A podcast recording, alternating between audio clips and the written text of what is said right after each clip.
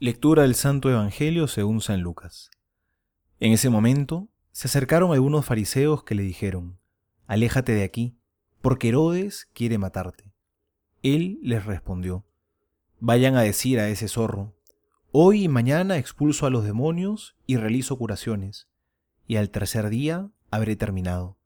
Pero debo seguir mi camino hoy, mañana y pasado, porque no puede ser que un profeta muera fuera de Jerusalén.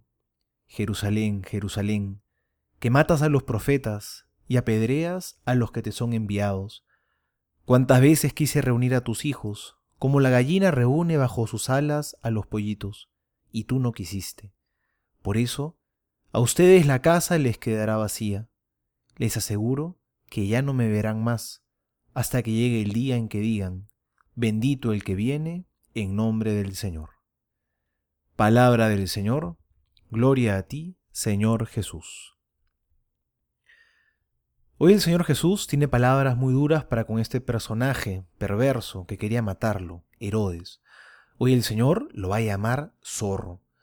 Y a continuación Jesús dice que seguirá su misión, va a seguir curando y expulsando demonios. Es que esa es la misión de Cristo, proteger al rebaño, curarlo y guiarlo. Y nos habla también de esta manera de la misión profética de la Iglesia, la misión de anunciar el bien y denunciar el mal, alimentar el rebaño y también defenderlo de los depredadores que quieren devorarlo.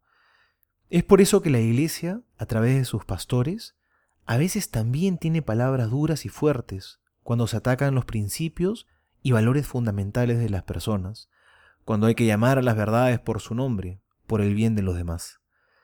Sin embargo, Jesús no quiere condenar a nadie. Más bien, hoy muestra su tristeza. Se acongoja por la dureza de corazón de los habitantes de Jerusalén. Tanto los ama y tanto está dispuesto a hacer por ellos, pero ellos no se dejan amar.